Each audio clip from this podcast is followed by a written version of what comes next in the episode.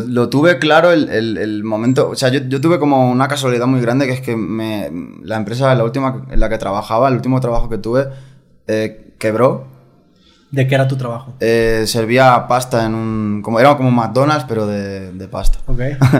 y, y quebró la empresa. Y fue como mierda. Era en medio de la crisis en España, estaba todavía ahí. Ya, ya terminaba, pero todavía estaba. Y un mes después de, de estar pues, sin trabajo, me entró mi primer cheque de 400, de 400 euros de Ok. YouTube. Ah, de YouTube.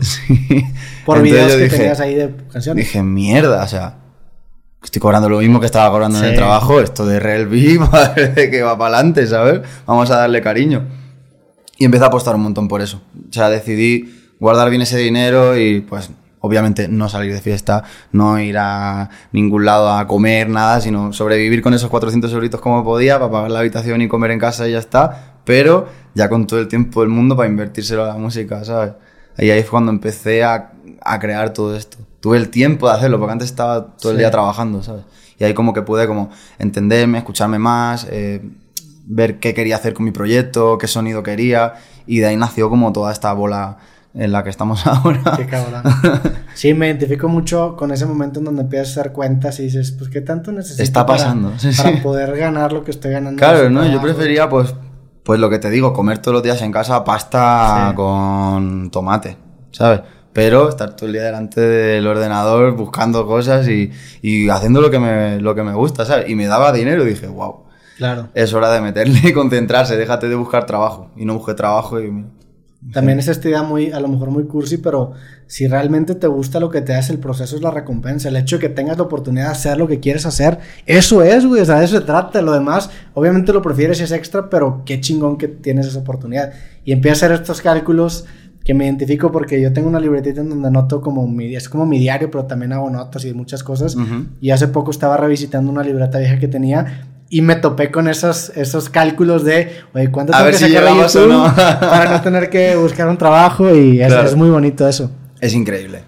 Y se agradece, ¿eh? Sí. Joder. Y es bonito lo que sientes en el cuerpo cuando ves que, o sea, cuando llega el siguiente mes y sigue, Claro. como que, uy, vuelvo a cobrar lo mismo, wow, podemos seguir otro mes más, vamos a seguir, ¿sabes?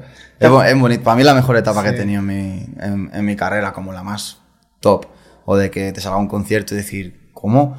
Eh, ¿Me van a dar 200 euros por cantar aquí? Vamos, y lo haría gratis, ¿sabes? Claro. Eso es muy bonito.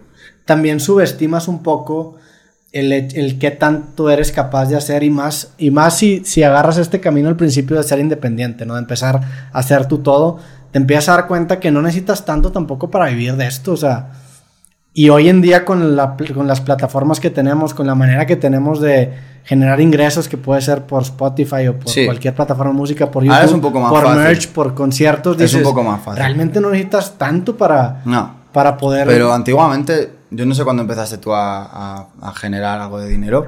Mi primer cheque me Pero- llegó en el 2010, tenía 18 2010. años cumplidos. Estamos, estamos Sí, como sí, sí. casi en la Tenía misma. 100 dólares. ¿no? Sí, a mí me- era Google AdSense y me acuerdo que lo dije. Que te mandaban esa cartita, Sí, sí, ¿no? sí. Por correo, o sea, Me acuerdo por de eso, sí, sí, sí. estaba- yo estaba ansioso para que llegase. Yo me tenía acuerdo- 80 euros por Sí, cobrar. yo, yo, ese, porque aparte Google AdSense no te generaba hasta que llegabas a 100 dólares. Exacto. el cheque. Y no te verificaba. Exactamente. qué, Entonces sí, yo, sí. yo recibo esto y, digo, no, y lo, lo colgué en mi cuarto y dije, Lo, lo colgaste Sí, como sí. de. Qué guapo. Eh, ahora es más fácil. Spotify da mucho dinero. Yo, por ejemplo, cuando, cuando, cuando empezamos a, hacer dinero, era solo de YouTube. Yo tuve una cagada enorme que yo pasábamos de Spotify. No le hacíamos caso a Spotify, éramos gente de, barrio que bueno, no sabía ni lo que era Spotify, para el YouTube, para el YouTube, para el YouTube. Y empezamos como a, pues, a facturar normal, subía los videoclips y facturabas, pues se pagaba menos que ahora también en, en YouTube.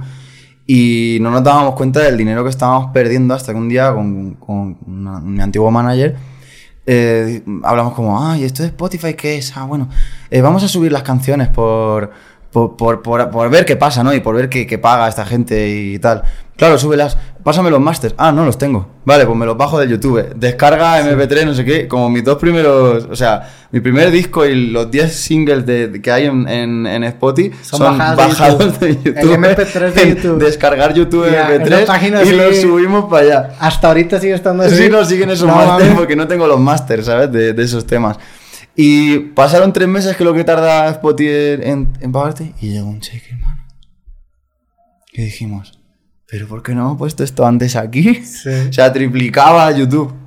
Triplicaba YouTube la- lo que habíamos generado en, en Spotify. Entonces nos dimos cuenta de todo el tiempo que llevábamos sin hacer dinero, ¿sabes? Qué. Como que se estaba perdiendo todo ese dinero. O sea, por eso te digo, ahora Spotify ha cambiado mucho el mercado. Spotify y Apple y todo esto da mucho dinero Sí. como para invertir y seguir, seguir como creando y te da la posibilidad de ser independiente mucho más fácil que antes, ¿sabes? Sí, que eso. Mucho, mucho más fácil. Tú cobras, dices, he cobrado tanto, necesito este vídeo, vamos a metérselo, pum, pum, y sigues creando, metiendo contenido en tu canal y te lo sabes llevar tú porque tienes fuente de ingresos, ¿sabes? Es fácil mantenerse como independiente.